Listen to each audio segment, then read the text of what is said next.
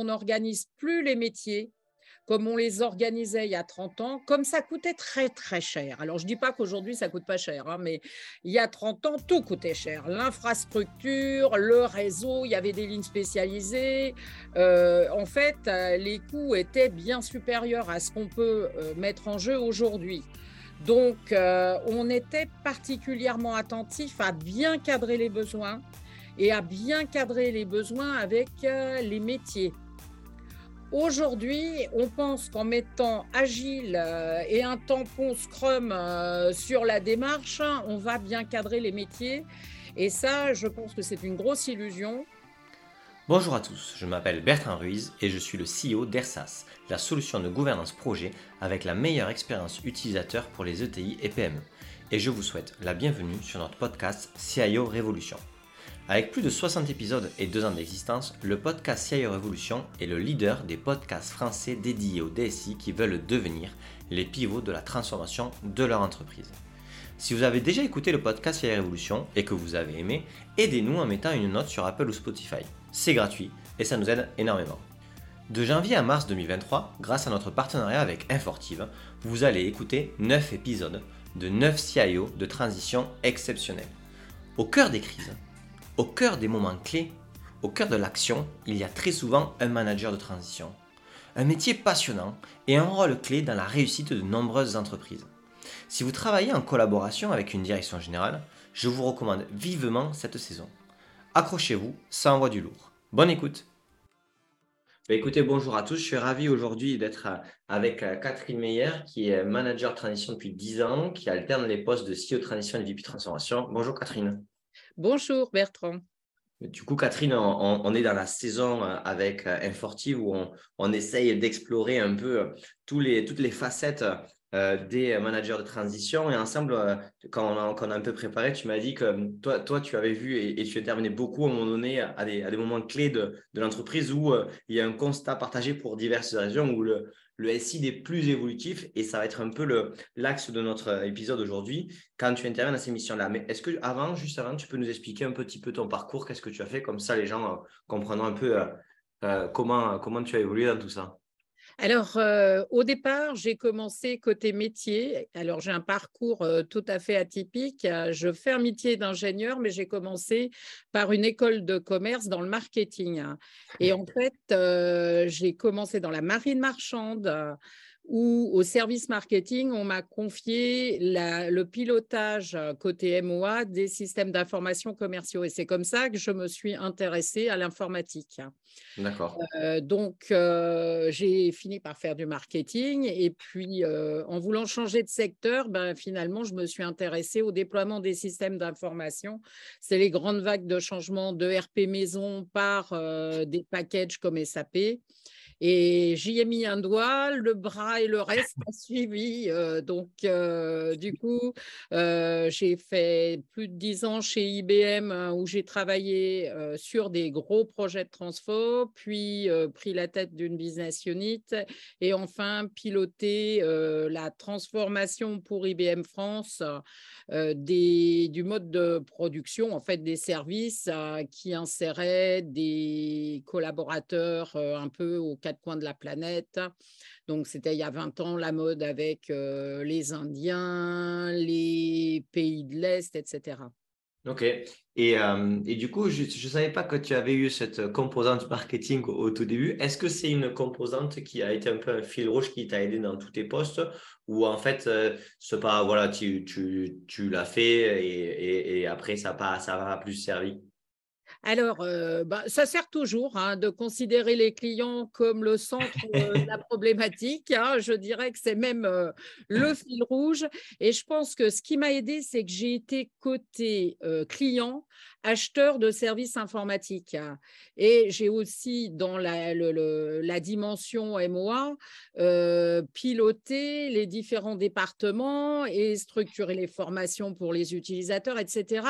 Ce qui m'a donné euh, un pied dans chaque monde.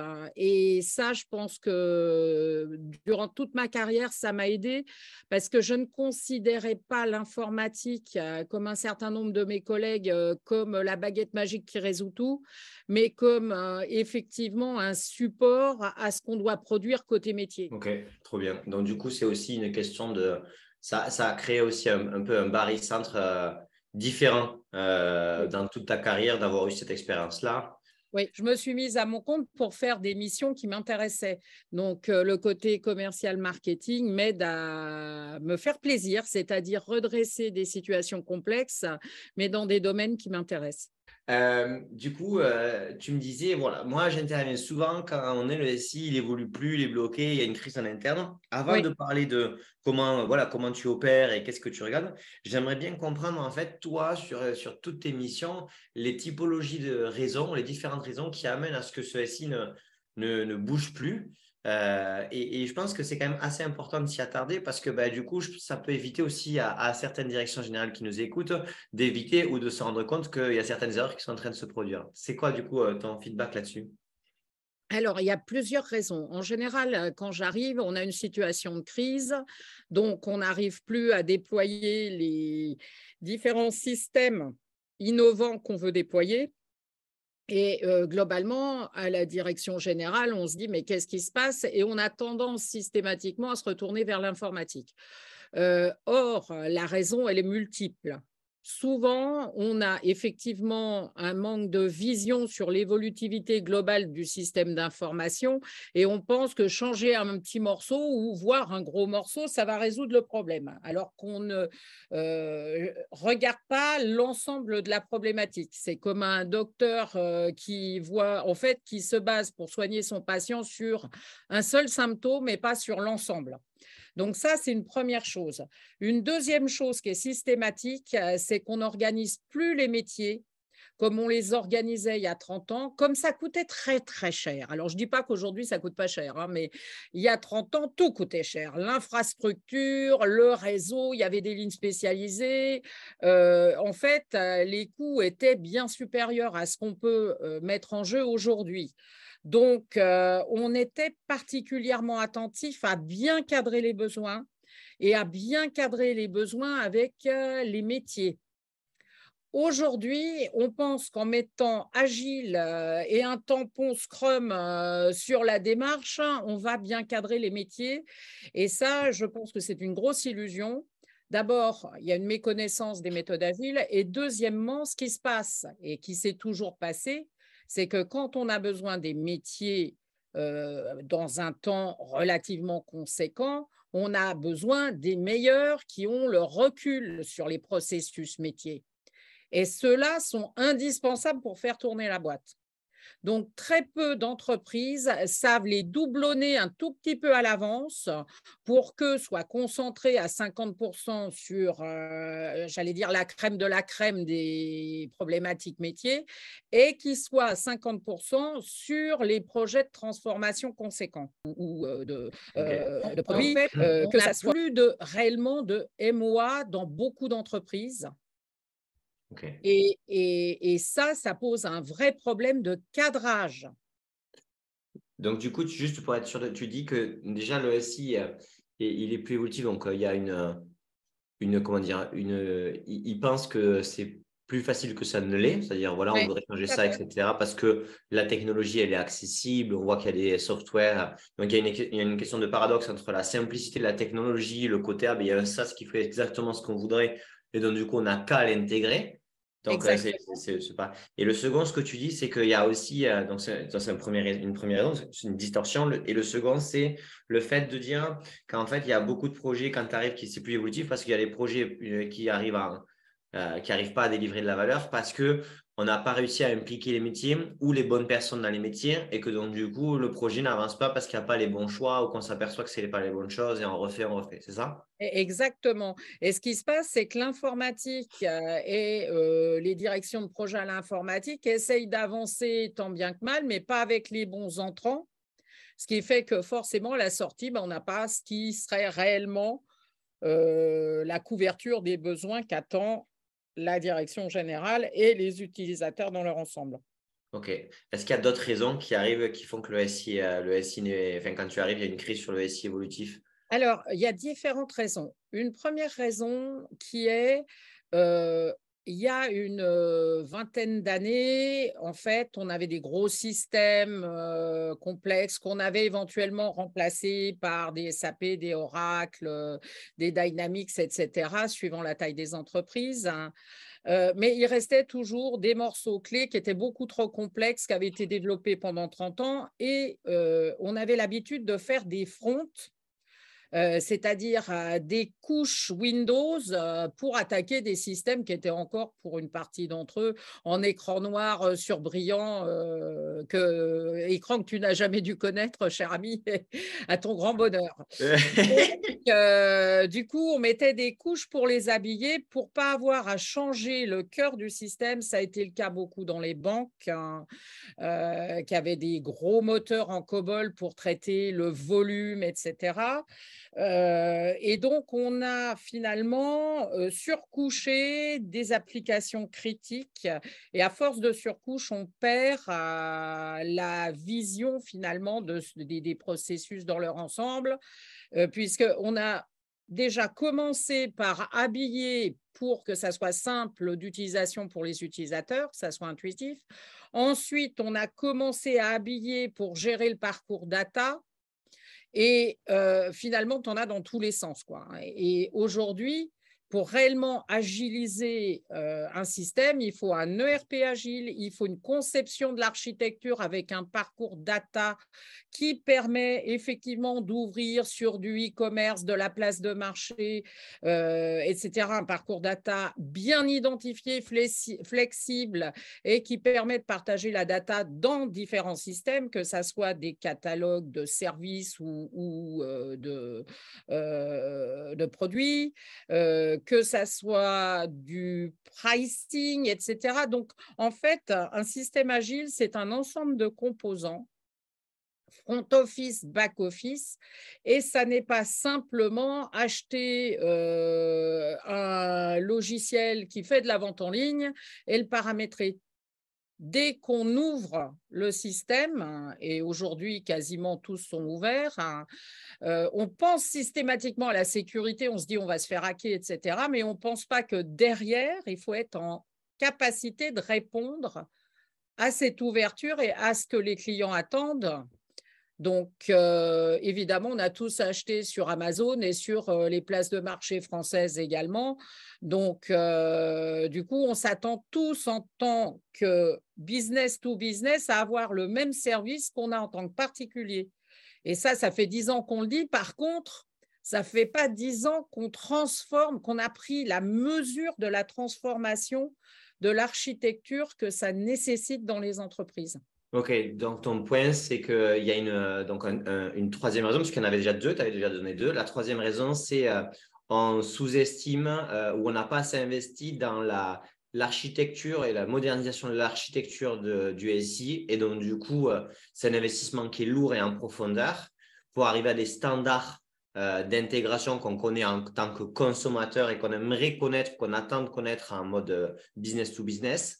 Et donc, du coup, on vu qu'on est plutôt dans, une, euh, dans du court terme, euh, c'est quand même un an, deux ans, mais ça reste du court terme. On rajoute des briques, mais on n'a pas investi sur le cœur pour qu'on puisse intégrer de manière euh, qualitative cette, cette, ces nouvelles expériences. C'est ça? Tout à fait. Et pour rajouter une couche encore, aujourd'hui, on peut regarder, si on fait un flashback il y a 20 ans et qu'on regarde les cycles économiques ils n'ont fait que s'accélérer. Et l'incertitude euh, ces dernières années entre le Covid, euh, la guerre en Ukraine, l'augmentation euh, du prix, du coût de l'électricité, du gaz, etc., tout ça, ça ajoute de la complexité et ça force les directions générales à devoir être plus agiles pour mieux proposer à leurs clients donc, ils doivent capter plus vite les demandes, y répondre plus vite. Et ceux qui ne s'adaptent pas, ben, ils sont de grandes chances de rester sur le bord de la route. Donc, ça met une pression additionnelle à l'informatique qui, elle, n'a pas toutes les cartes en main pour répondre à cette pression. Ok, très clair. Tu m'avais parlé aussi d'une problématique sur la, sur le fait, même dans l'organisation même de l'entreprise, pas IT, mais sur le, fait que quand tu prends ton poste en tant que DSI ou autre, tu as une tendance à promettre et, euh, à subir une pression sur le court-termiste qui fait qu'à un moment donné, il y a une décorrélation, une perte de confiance. Tu peux, tu peux nous en parler un peu de ce point-là? Alors, on passe souvent ces dernières années derrière euh, euh, ce qui a été une grande mode, les CDIO, les Chief Digital Officers. Et ces personnes-là ne sont pas forcément des CIO, donc des DSI, et ils ont une vision périphérique du système d'information. Donc, ils disent, ah bah, je vais ajouter, c'est ce que je te disais tout à l'heure, euh, je vais ajouter un front ici, un calculateur là, je vais faire que de l'agile. Euh, et puis, ils promettent monts et ça dure deux ans, euh, ça marche de moins en moins bien parce que plus tu connectes sur des surcouches, moins ça marche. les programmes qui, soi-disant, se font en trois à six mois, bah, au bout d'un an et demi, il n'y a rien qui a atterri. Donc, euh, on passe souvent derrière ce genre de profil qu'a sous-estimé grandement par méconnaissance. Hein, c'est pas euh, c'est pas de la vantardise, dirais-je, mais euh, du coup, bah, on a encore plus fragilisé la confiance effectivement du COMEX et on a encore plus fragilisé aussi la confiance des équipes IT qui, quand ils voient ce genre de profil arriver, se disent mais c'est quoi ce foufou là Mais qu'est-ce qu'il nous demande Il comprend pas, il va tout nous casser. Or, aujourd'hui, quand on est dans n'importe quel DSI, les équipes sur le terrain, leur stress premier, c'est que la production qui fait vivre l'entreprise tourne. Et heureusement, je dirais, pour les entreprises. Donc, euh, et, cette partie-là est, totalement sous-estimée puisque le stress premier, c'est de ne pas perdre les clients. Donc, euh, mon travail, c'est euh, de faire que ça continue à tourner, de simplifier tout ce qu'on peut, parce que toutes les surcouches sont pas forcément sont, euh, le résultat d'un historique, mais pas forcément pensées à l'époque. Donc, essayer de nettoyer au mieux pour pouvoir ensuite transitionner vers des outils plus modernes. Et aujourd'hui, on a besoin euh, que les entreprises euh, aient des ERP agiles. Et c'est pour ça que si on regarde par exemple le leader qui est SAP, SAP s ce n'est pas un ERP, c'est un système d'information. Ils ont transformé leur ERP complètement intégré en un système d'information agile qui peut interagir à n'importe quel moment euh, du traitement des commandes de vente, d'achat, etc., avec d'autres systèmes. Ils y ont adjoint un calculateur de prix, un CPQ. Ils ont adjoint en fait tout un tas de dimensions qui permettent à cet ERP de soutenir un e-commerce efficace. Mais aller du monde d'avant-hier à ce monde d'aujourd'hui, c'est un vrai challenge. Euh, pourquoi? Parce qu'il faut reconcevoir euh, le système d'information dans son ensemble et euh, y aller évidemment par étapes. Hein. On n'est pas obligé de tout changer d'un coup, mais cette reconception, c'est une reconception des processus de l'entreprise pour les agiliser. Mais ça veut dire qu'on ne peut pas aller plaquer une solution sans se poser les bonnes questions sur le parcours client au sein de l'entreprise. Il y, a une deuxième dimension qui freine les entreprises, c'est que souvent, quand ils ont eu des gros programmes ERP il y a 10-15 ans, ils en ont bavé des ronds de chapeau, comme on dit chez moi, et euh, les gens qui ont vécu ce programme-là freinent des deux fers, que ça soit à côté métier et l'informatique, ils disent non, non, non, hein, pas une deuxième fois, si on peut éviter le saut. on tient encore un certain temps. Or, euh, il faut regarder euh, l'âge moyen de la population aujourd'hui dans les entreprises. Euh, globalement, on n'est pas une population jeune, hein. on est entre 42 et 45 ans. Donc, les jeunes qui pourraient donner des coups de pied pour faire avancer ce genre de conception ne sont pas encore aux places où ils peuvent vraiment faire pencher la balance sur les décisions.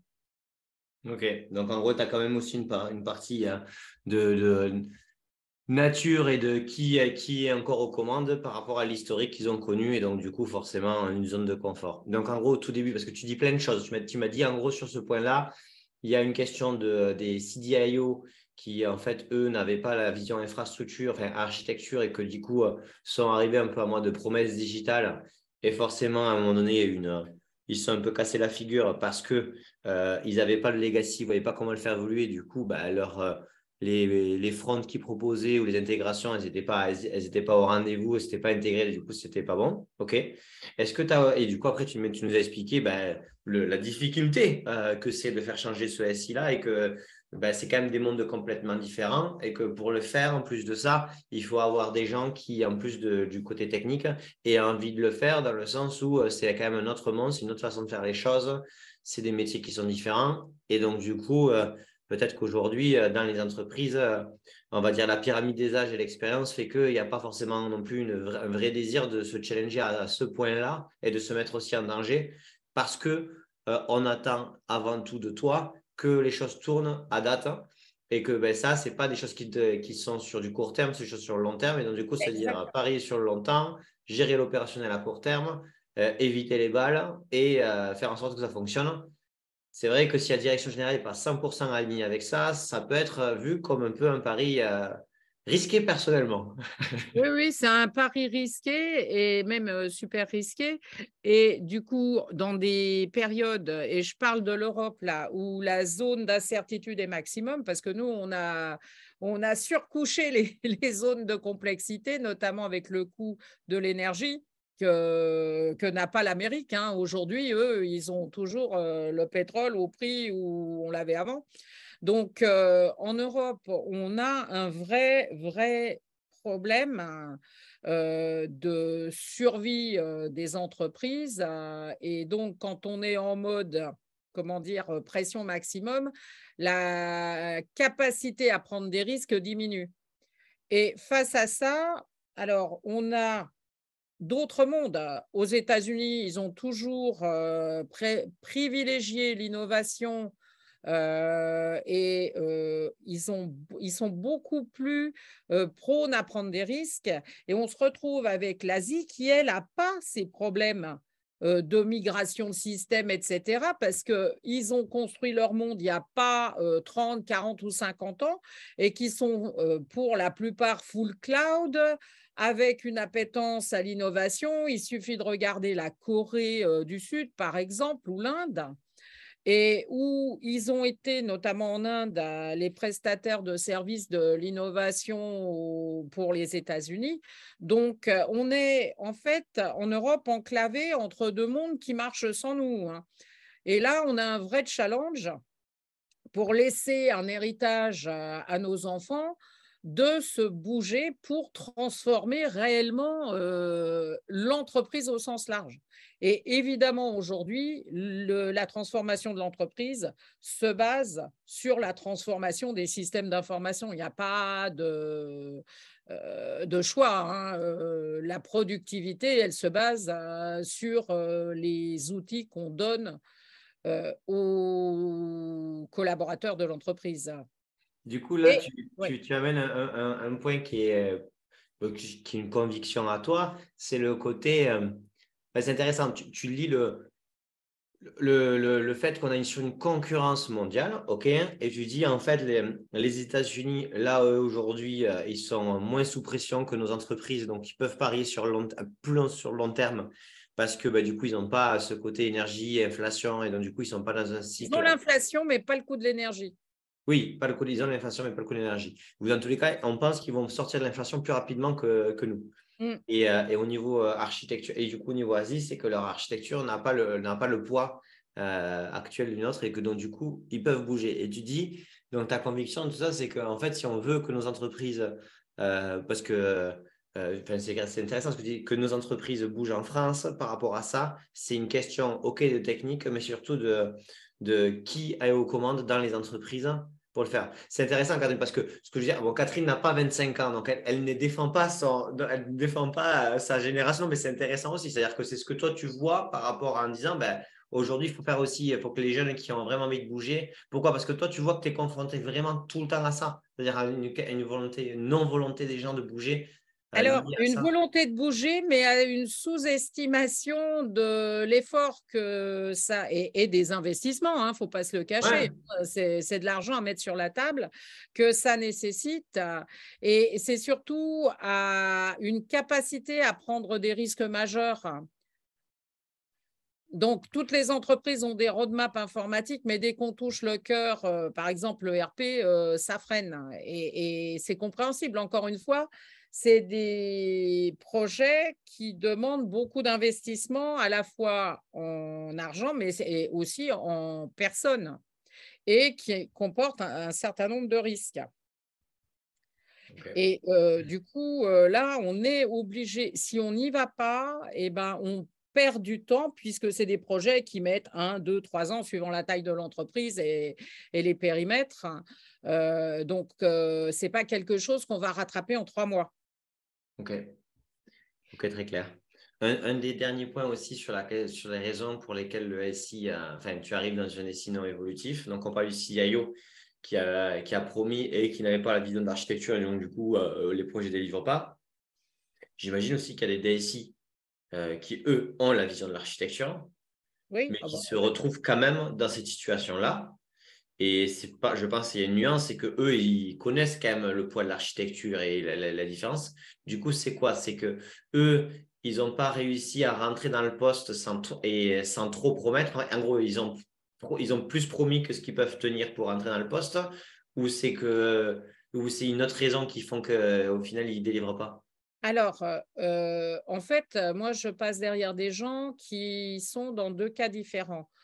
Euh, les CDIO dont on a parlé et euh, les CIO qui, eux, mesurent bien, mais n'arrivent pas à obtenir les moyens et donc claquent la porte en disant bah, puisque c'est comme ça, moi je rends euh, mon tablier, on ne me donne pas les moyens de faire ce qu'on me demande de faire, donc bah, au revoir. Quoi. Et, et, comme il y a une grosse pression sur ces postes-là, il n'est pas très compliqué d'aller trouver un autre poste intéressant. intéressant. Et du coup, quand toi, tu arrives, du coup, euh, du coup là, tu arrives à avoir les sous, toi, après? Alors, déjà, euh, je pense qu'avec, euh, il y, a deux choses. Quand on fait de la transition, on arrive dans une situation où c'est une impasse. Donc, on est obligé d'écouter un minimum parce que bah, sinon, euh, ça ne fait que s'aggraver.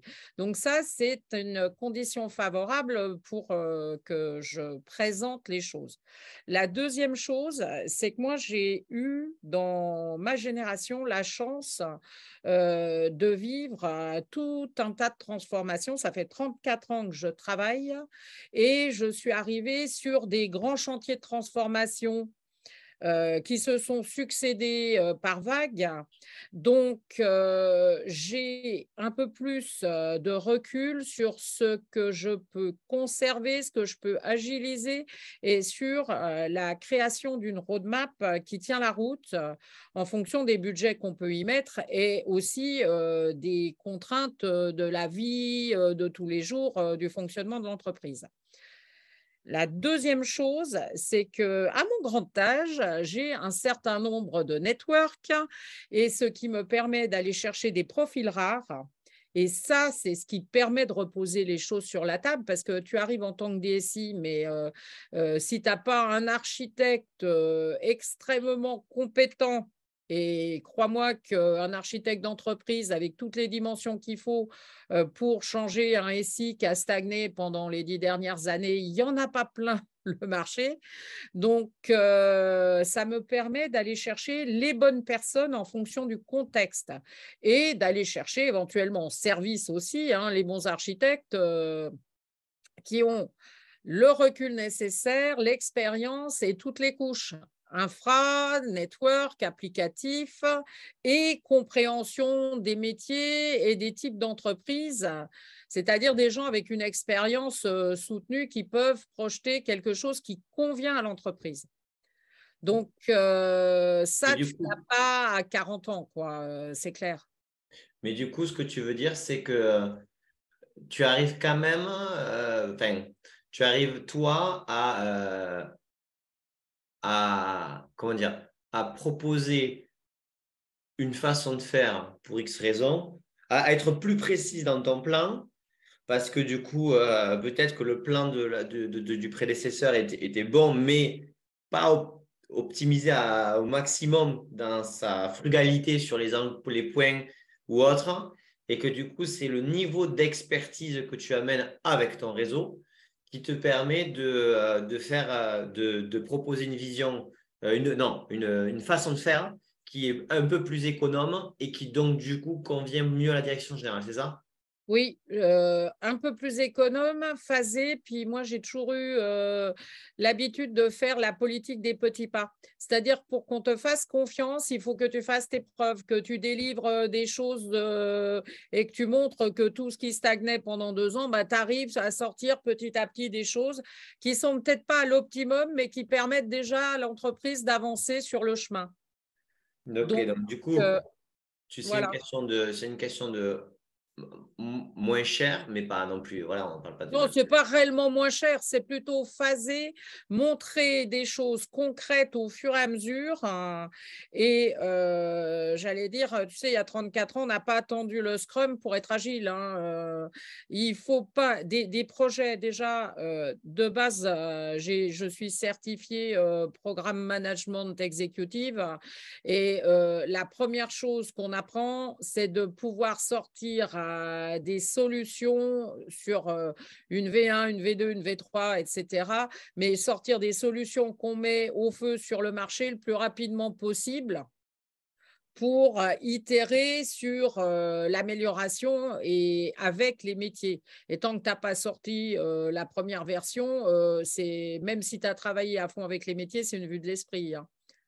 Et pourquoi c'est une vue de l'esprit? Parce que, un, euh, les marchés changent, comme je te l'ai dit, de manière tellement rapide euh, que déjà entre euh, le moment où tu t'es dit il faudrait qu'on fasse ça et le moment où tu mets live, même si c'est six mois plus tard, tu peux avoir des besoins qui ont évolué de manière assez importante. Donc la confiance, elle se fait parce qu'on montre qu'on avance parce qu'on fédère les équipes. C'est-à-dire qu'on arrête de taper sur les gens en disant mais il n'y a qu'à Faucon, sort un tel truc alors que c'est l'Himalaya. On, remet les choses au, clair, on partage le travail, on le pilote, mais on ne le pilote pas dans les nuages, on le pilote au plus proche des équipes et du métier. Mais ça, enfin, ton prédécesseur, il, et tu vois, il avait déjà, enfin, je veux dire, il avait déjà montré euh, qu'il faisait des trucs. Enfin, tu vois, il n'est pas forcément, c'est pas forcément quelqu'un qui n'avait pas chippé avant. C'est compliqué. Je, je, pense réellement qu'aujourd'hui, c'est très compliqué parce que, euh, en fait, quand tu regardes les postes de DSI, tu as, as, rarement. Aujourd'hui, il faudrait deux DSI, en fait. Euh, un DSI stratégie et un DSI quotidien, opérationnel, etc vu la rapidité à laquelle le monde avance, euh, il en faut un qui s'occupe euh, de faire tourner la boutique et un autre qui s'occupe de la projection et du pilotage de la transformation. Donc, quand tu regardes aujourd'hui les postes de DSI, même ceux qui ne sont pas en crise, hein, tu as des DSI stratèges, s'ils ne sont pas bien backupés par quelqu'un qui pilote le quotidien, il n'y a aucune chance que la boîte tourne et tu as des, DSI opérationnels euh, et donc euh, ceux-là souvent ont un problème parce que bah, ils sont euh, les mains dans le cambouis matin, midi et soir et ils ont du mal à se faire comprendre des directions. Et aujourd'hui, si tu veux, euh, comme tout le monde est en train de regarder ses coûts, si tu expliques qu'il faut les deux, euh, il y a peu de chances que tu aies le budget pour avoir les deux bons profils.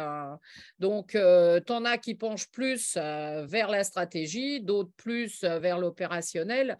Et très clairement, nous, on remplace les deux. C'est quand celui qui était sur la stratégie a fait beaucoup trop de stratégie et ne s'est pas assuré de l'opérationnel ben, ça bug. Et quand l'opérationnel fait bien l'opérationnel, mais c'est pas se faire comprendre du COMEX, ça bug. Ok, je prends. Donc, en gros, ce que toi tu dis, c'est ben, le métier, enfin, ils sont déjà dans une position qui est complexe quand tu prends ton rôle de DSI, qui mm. fait qu'ils euh, ils ont une pression de tous les sens et ils ont du mal à, répondre aux, à l'ensemble des enjeux, soit strat, soit opérationnel. Je rajouterais même aussi à toute la partie sécurité où des fois ils n'arrivent pas à avoir le budget pour un RSSI. Oui. Et donc, du coup, ils se retrouvent à une, voir une partie RSSI euh, gérée en direct. Et du coup, quand, quand toi, tu arrives en transition, euh, tu sors de, cette, euh, de ce contexte-là parce que du coup, tu prends juste une des briques et tu spécialises sur une des briques ou c'est Alors non, euh, je me staff, c'est-à-dire que la le premier mois, c'est l'analyse de, de, la situation. Évidemment, tout ça, c'est en fonction de la taille des entreprises. Hein. Quand j'ai une DSI de plus de 100 personnes, je ne staff pas de la même manière que quand j'ai une DSI de 30 personnes. Hein. Bien sûr on est d'accord. mais du coup, je regarde dans l'équipe et je redistribue les rôles et je mets toujours un rôle qui est de s'assurer de faire tourner le quotidien. Alors, on l'appelle comme on veut, hein, on l'appelle rarement DSI opérationnel, mais c'est ce que c'est c'est de faire tourner les SI pour que je puisse m'occuper, moi, de la transformation, du recadrage et du travail de fond sur une roadmap qui peut aller de 3 à 5 ans. pour agiliser les systèmes d'information là où il y en a besoin et puis surtout mesurer les risques et les opportunités parce que dans les changements, tu as forcément des choses risquées, mais ce qu'on sait bien faire et un peu moins bien faire chez nous et bien faire dans les pays anglo-saxons, c'est qu'à chaque risque, on doit pouvoir associer une opportunité de. Donc, d'embarquer des, des, choses qui étaient demandées depuis longtemps et que, sur lesquelles tout le monde avait fait son deuil, par exemple. Du coup, toi, quand tu dis que tu te staffes, donc c'est une question de budget, et je veux vraiment comprendre ça parce que c'est quand même un élément euh, hyper important dans, le, dans, le, dans, le, dans la raison pour laquelle le, DSI qui a une vision architecturale est en difficulté, et en même temps que toi, tu arrives un peu à, contourner via ton expérience et ton réseau. C'est euh, est-ce que c'est que toi, tu arrives à, faire passer ce budget-là, qui est un budget supplémentaire à court terme de il me faut quelqu'un en bras droit sinon, on ne pourra pas faire ça. Et comme ils ont été dans une situation d'échec juste avant, ils te lâchent un peu ça au tout début. Et donc, du coup, toi, après, tu crées tes conditions pour, créer des, de, pour montrer que euh, tu arrives à, apporter la valeur comme tu veux. Donc, du coup, petit à petit, sans confiance, de petit à petit te suivre. Et que c'est ça que le DSI n'avait pas réussi à avoir, le, ou, qu'il n'avait même pas demandé. Des fois, j'imagine que c'est. Non, mais c'est ça surtout, c'est que souvent, euh, ils n'osent pas, ils font. En fait, je pense que l'expérience que j'ai eue dans les pays anglo-saxons euh, a changé le paradigme que j'avais avant. C'est-à-dire qu'avant, en, bonne française, on me donnait un budget et un objectif et j'essayais de faire fitter les deux. Aujourd'hui, je regarde euh, le budget, les objectifs et je me réassure aussi des objectifs, parce que souvent, les objectifs, ils ont déjà un an ou deux et c'est plus les bons. Donc, je recadre, je regarde ce qu'on peut faire avec le budget, je regarde ce qu'on peut faire avec les équipes. Parce que ce n'est pas tant une personne de plus que de détecter les talents dans les équipes existantes pour faire monter quelqu'un le sur ce rôle-là, bien sûr. Sur ce rôle-là. Et, du coup, c'est même pas une question de budget, là, c'est une question de pouvoir trouver des talents en interne. Alors, des fois, tu y arrives, des fois, tu n'y arrives pas, hein, euh, mais des talents en interne. Alors, des talents, il y en a toujours. Euh, c'est est-ce qu'ils sont aptes à prendre le challenge et est-ce qu'ils veulent le faire? Donc, il faut les persuader aussi que ce n'est pas un siège éjectable, le poste. Hein. Et donc, euh, derrière ça, pour les budgets, on retaille les attentes avec la direction générale, je fais une évaluation et ensuite on se dit les choses. C'est-à-dire, bah, euh, ça, si tu veux ça, c'est temps. Euh, et si tu le veux comme ça, maintenant, on peut, tu n'as que temps en budget pour le faire, et ben on va retailler un peu autrement, on va être créatif et on va trouver des solutions euh, moins Rolls-Royce. Du coup, dans ce que tu dis, j'entends deux choses. J'entends le fait que ta culture anglo-saxonne, le, le, fait d'avoir travaillé dans, dans, une culture anglo-saxonne plus aussi euh, ton expérience et ton âge. Enfin, tu vois, as, quand tu as, connu, euh, as connu plusieurs tranchées à la fin, tu, tu sais comment, comment ne pas y rentrer. Tu, euh, tu n'acceptes pas par défaut les contraintes qu'on te donne. Tu, et, et, et c'est ce côté un peu DSI, je trouve qu'il est faut oublier un peu le D du DSI, c'est-à-dire tu as un directeur et donc du coup, tu dois comprendre les enjeux et savoir les remettre en question et parler à ton, à ton boss euh, en responsabilité euh, dès le début et en, et en, confiance dans les challenges. Ça, c'est le premier point de ce que j'entends. Et le second, c'est que comme euh, les gars, ils ont quand même un DSI qui vient de se barrer et que du coup, ils ont bien compris qu'ils étaient un peu dans la, dans la, dans la panade, ils n'ont pas le même, je dirais, ils, ont, ils, ont, obligatoirement un respect un peu plus délicat vis-à-vis de toi parce qu'il ne faudrait pas quand même qu'on commence à ne plus rien avoir de personnes manager parce qu'ils se barrent tous et que donc du coup ils sont obligés eux de faire et là ils sont dans une position où ils sont obligés de faire un compromis une écoute hein, qui euh, tant que le mec était en interne euh, il pouvait se la jouer un peu euh, Dieu vivant sur terre c'est ça? Alors oui et j'allais dire, je ne te mentirai pas, c'est exactement ce que tu soulignes depuis le début. L'expérience fait que c'est-à-dire que euh, l'expérience fait que j'évalue la capacité de l'entreprise à se transformer et je rends très clair et très logique les choses euh, devant les directions générales. Et souvent, on n'a pas osé leur dire un certain nombre de choses. On n'a pas osé leur décrire les limites qui faisaient que. Lesquelles limites, il hein, ne faut, pas, euh, faut pas rêver, ils les connaissent parfaitement, mais ils ne sont pas en capacité forcément de juger de l'impact de ces limites-là sur le déploiement de telle ou telle application. Non, mais ils sont, euh, eux, ils sont dans la position actuelle de toutes les directions générales, c'est je cherche le client, euh, j'en cherche des nouveaux parce que je sais que dans mes clients, il y en a qui vont mourir, il y en a qui vont aller chez le concurrent, etc. Donc, si on n'est pas en croissance, on recule. Donc, ça, c'est déjà un challenge extrêmement compliqué à gérer dans une économie mondiale incertaine. Donc, euh, eux, ils ne sont pas euh, en train de détailler pourquoi euh, la migration de telle application s'est mal passée, etc. Donc, l'expérience fait que je peux reposer les paradigmes, leur montrer là où il faut pas transiger et leur dire, moi je comprends aussi, hein, je n'ai pas des budgets limités, il hein, ne faut pas croire, hein, je n'ai pas de budget. Donc, euh, regardez ensemble euh, là où on met le focus, là où on le mettra dans un an. Et puis, il est important euh, qu'on échange et que je comprenne ce qui, eux, leur permet de signer les nouveaux clients. Mais on adapte ça à la stratégie. Tu parles de l'expérience, c'est sûr, mais j'ai l'impression que c'est aussi euh, savoir tenir tête à un DG de manière constructive et ne pas se laisser embarquer dans, le, dans la fausse promesse pour lui faire plaisir. Ah oui, tout à fait clair, oui. Oui, mais je pense que ça, c'est un des points euh, clés de ce que tu dis, c'est-à-dire que le, le, DSI euh, de transition, il ne peut pas faire de fausses promesses. Et puis, il n'en a pas l'intérêt puisqu'il ne se projette pas dans cette boîte-là pendant quatre ans, machin, etc. Exactement. Il sait qu'il est obligé, dans tous les cas, de créer une relation où il est obligé de dire non et d'expliquer et de création. Ça pète, ça pète, mais s'il n'arrive pas à débloquer ça, dans tous les cas, il ne pourra pas travailler. Versus le DSI qui peut, à un moment donné penser un temps un peu plus long, non mais au bout de six mois, je vais lui expliquer. Mais là, comme on est en période de crise, on n'a pas ça. Et de l'autre côté, donc ça, c'est une question de. Il faut savoir le faire. Hein. Enfin, ce n'est pas évident, c'est une posture, il faut être sûr de soi, il faut, il faut savoir parler à un DG, etc. Et le second truc, c'est. Vas-y, vas-y, pardon. Juste une petite précision. De mon expérience marketing, j'ai appris qu'on ne disait jamais non à un client. On dit quoi alors? On dit oui, mais. ouais. Oui, j'ai bien compris ce que tu veux faire, ça fait sens, etc. Mais là, si on fait ça, ça va coûter tant, ça va prendre tant de temps, etc. Est-ce que vraiment c'est ce que tu veux?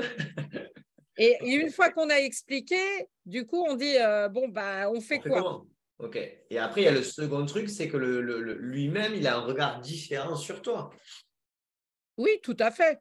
Bah, tout à fait. En fait, le fait de ne pas avoir d'enjeu politique euh, au sein de la direction, c'est un levier fantastique parce qu'ils ne peuvent pas euh, me soupçonner de vouloir euh, faire de l'ombre à tel ODAF ou Dieu sait ou de vouloir pousser mes billes pour faire je ne sais quel jeu politique. Donc ça, c'est un vrai levier et je pense que la transition, euh, ça permet effectivement, même quand les choses vont pas trop mal, si on veut faire une pause sur un poste et de prendre du recul, bah, d'avoir à la fois l'expérience, hein, parce que très clairement, en transition, on n'est pas des perdreaux de l'année, d'avoir le recul de l'expérience et d'avoir des gens avec qui on peut parler d'égal à égal. Euh, et... au final, tu ne crois pas que c'est. Euh, je te est-ce que moi je te mais est-ce que tu ne crois pas qu'au final, c'est le cœur du problème de aujourd'hui des DSI C'est-à-dire qu'en fait, ils ne savent pas euh, si on parle, enfin, parce que c'est pas eux, mais aussi le DG, parce qu'il comprend pas et tout. Enfin, je veux dire, c'est, une problématique euh, globale. Il faut, faut, pas leur faire euh, injure, ils comprennent globalement. Par contre, le focus qu'ils ont est plus sur la vente que sur l'IT, et c'est normal. Donc, il faut savoir les amener. Alors, sauf évidemment, on parle en général, si on va dans des boîtes beaucoup plus technologiques, là, on a des DG qui. Non, mais l'aperçu, bien sûr. Mais tu es sûr, es sûr, moi, moi, je suis pas. Je, mais du coup, je, je, je remets cette question, c'est-à-dire que aujourd'hui, euh, le, le, le, le DG, euh, le nombre euh, qui, de duos qui, sont, qui peuvent vraiment échanger constructivement sur la stratégie, comment on y arrive, etc. Et parce que l'IT, c'est au cœur de tout ça, comme un directeur commercial l'est avec son DG. En gros, voilà, tant, que la, si on pouvait, tant que la qualité de la relation, la confiance et le challenge ne sera pas de même nature qu'il y a entre le DG et le directeur commercial et le DG, euh, avec le DG et le DSI, on aura un problème parce que le 16, il projette dans le futur euh, une perspective commerciale, mais s'il n'y a pas la même qualité de la relation sur la façon dont on va arriver à supporter cette croissance ou ces changements-là, le truc, il ne marche pas. Et la qualité de cette relation-là, je l'entends dans ton propos sur du manager de transition, je l'entends rarement d'un DSI avec son DG à date en poste tu as raison, il faut que la relation, elle permette de projeter l'avenir et d'ailleurs de projeter l'avenir avec le directeur commercial, avec le DAF, parce que j'allais dire, euh, le meilleur pote du DG en général, c'est le DAF d'abord et après le directeur commercial, parce qu'il euh, peut investir que s'il a de quoi investir. Hein. Donc, euh, Là, du coup, effectivement, il faut une relation proche. Alors ça, c'est aussi très, très, comment dire, très différent entre l'Europe et les pays anglo-saxons et l'Asie. dans les pays anglo-saxons, les DG sont beaucoup plus acculturés au challenge de l'IT. Et ils ont beaucoup plus identifié la nécessité d'automatiser, on va dire, un certain nombre de choses. Euh, et ils sont beaucoup plus sensibles euh, aux évolutions technologiques. Alors après, c'est différent suivant les industries. Euh, dans l'industrie lourde et dans l'industrie, ça fait belle lurette que l'IT a quand même une place non négligeable. Hein. Euh, globalement, aujourd'hui, si tu prends euh, les challenges de l'industrie en tant que telle, même si la France est plus euh, le pays le plus industrialisé malheureusement de l'Europe, tu vois qu'ils ont beaucoup plus de problèmes à trouver des directeurs d'usines. les DSI, chez eux, ils restent et ils gèrent. Et ils ont leur... en général, ils ont plutôt les budgets dont ils ont besoin. Euh, après, suivant les secteurs, tu as des choses très, très marrantes euh, parce que moi, je m'intéresse par exemple beaucoup aux évolutions du secteur du vivant. Donc, tout ce qui couvre euh, la pharmacie, les, domaines de la prothèse, etc. Et tu vois, je n'ai jamais eu un, un poste dans ce domaine-là parce qu'ils cherchent avant tout des gens qui ont une formation en pharmacie ou en, médecine. Alors que normalement, un bon DSI, il doit pouvoir, euh, et qui a vu beaucoup de, domaines différents, il doit pouvoir se projeter. Donc euh, là, tu, en fait, en fonction des secteurs, euh, on a des problématiques différentes. On a beaucoup, beaucoup de clients dans le retail qui ont des problématiques bah, et, c'est ceux qui doivent se transformer avec euh, un système encore plus ouvert que les autres, même si dans l'industrie, tu dois avoir un système ouvert vers tes clients et tes fournisseurs. Hein. On est d'accord. Donc, ça dépend vraiment, le, côté ouverture technologique, ça dépend vraiment des secteurs. Ok. Non, non, mais ouverture technologique, mais après, la qualité de la relation DG et DSI pour arriver à, à, cranter le truc. Dans tous les cas, c'est une une des, un des points de la discussion sur quand c'est un DSI qui n'a pas réussi à, enfin, quand tu arrives dans une mission sur le côté SI euh, évolutif euh, et donc du coup DSI qui part. Euh, c'est-à-dire qu'à un moment donné, ça, ça a été cassé pour diverses raisons. Après, il y avait d'autres raisons que tu as évoquées qui sont plus liées à une méconnaissance des enjeux, à des promesses non tenues ou euh, non comprises. On peut dire ça comme oui. ça. Oui, oui, oui, ou non comprises, tu as raison. Euh, mais moi, je dirais, euh, pour conclure sur le point que tu viens de soulever, si un PDG veut savoir s'il est, comment dire, s'il gère son risque IT, c'est simple, il doit se poser la simple question, est-ce que son CIO est dans le COMEX ou en dessous? Oui, mais moi j'ai vu plein de DSI qui étaient dans le COMEX et ça, en fait c'est comme dire euh, en fait, c'est nécessaire, mais ce n'est pas suffisant. C'est ah, largement pas suffisant. il y a plein de DSI. Aujourd'hui, un DSI qui ne rentre pas au COMEX de la boîte ou dans le CODIR, bon, c'est un responsable informatique, il a compris quoi qu'il va aller pas. Mais ça ne veut pas dire que c'est parce qu'il y est, qu'il est, qu'il lui il a la bonne posture, qu'il sait le faire ou que les autres savent écouter ou travailler avec lui. Et aujourd'hui, tu as raison, mais il y a encore beaucoup trop de DSI qui sont sous le DAF. Disons que ça, moi aujourd'hui, tu vois, avec tous les, podcasts, etc., je vois beaucoup, beaucoup de, de hop, c'est le, en gros, il était sous le DAF et il se casse de la boîte et il change et il va dans une autre boîte où il est. Donc, en gros, il y a quand même un mouvement de fond là qui est parti. Je pense que c'est compris, etc. Par contre, comment moi, ma posture, en fait, c'est vraiment ce côté, moi, je dis vraiment que je ressens, c'est TDSI, mais tu n'as pas encore le D, quoi tu parles tellement de tech, tu es tellement dans les intégrations, tu es tellement dans l'opérationnel qu'en fait, tu parles pas. Moi, aujourd'hui, le DSI, comme quand, quand, tu vois, avec RSAS, etc., ceux avec qui vraiment on peut vraiment bien travailler, c'est qu'ils ont envie et qui se challenge personnellement sur devenir le pivot de la transformation de la boîte. Et tu vois que vraiment, c'est une difficulté, c'est super dur parce qu'il y a plein d'enjeux et du coup, on, se connecte entre eux. Et vraiment, ça, c'est des enjeux de posture, c'est des enjeux de communication, c'est des enjeux de compréhension des autres métiers. Et c'est ça le vrai métier de DSI. Mais quand tu as le DSI qui a aussi le poste de RSSI, euh, bah, du coup, déjà, il, enfin, ou quand, comme tu dis, il, en fait, il gère aussi euh, tout le côté euh, opérationnel court-termiste. Et en fait, bah, tu ne peux pas. Là, tu peux ah pas C'est comme si tu étais directeur commercial où tu faisais les devis, tu envoies les, les factures au gars et en plus de ça, tu dois faire le plan stratégique de la. Non, ben, ça ne marche pas. Quoi. On est d'accord. Mais cela dit, le point que tu as remonté, qui est tu parles trop de technique, c'est aussi une des problématiques sur certains profils. Ils sont excellents, mais ils ne savent pas se sortir de leur côté technique. Et moi, quand on revient à, la première partie de ton interview, moi, en fait, je ne suis pas tombée dedans tout bébé. Mon ADN, c'est le business. Donc, donc, ça, c'est quelque chose qui m'a aidé tout au long de mon parcours parce que je, je parle business et pas... Après, j'amène des solutions technologiques, mais les solutions technologiques, c'est des leviers au business. C'est un moyen, ce n'est pas une finalité. Très clair. Non, mais super. Écoute, euh, je pense qu'on a fait un bon, bon tour. Est-ce que, tu as, est-ce que tu as un élément sur lequel on n'est pas intervenu ou n'a pas parlé ou que tu aimerais bien qu'on aborde? Alors moi, je pense euh, à la chose suivante. Il y a la jeune génération Allez, vas-y, on écoute. On est, je, fais partie hein, d'accord. Hein. Merci. Ah bah oui, oui, oui, je te confirme, tu es jeune. Merci.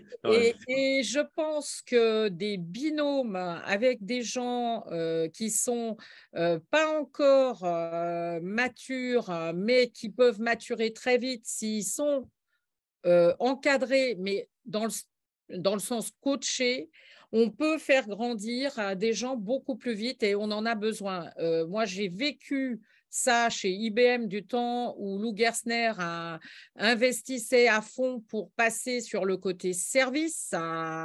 et j'ai vécu toute cette transformation et j'en ai bénéficié. Et je pense que le, la partie mettez quelqu'un qui est un peu juste dans ses bottes et un manager de transition à deux jours par semaine, euh, c'est un bon compromis.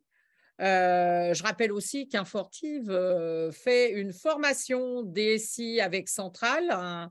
donc, euh, ça vous permet aussi d'aller former vos potentiels. Et il faut aussi savoir prendre un peu de risque, calculer et structurer pour pousser des jeunes en avant qui, eux, amèneront toute cette vision comment dire, de fluidité, de nouvelles techno, etc et qui pourront faire un bon binôme euh, avec euh, des gens plus, plus seniors.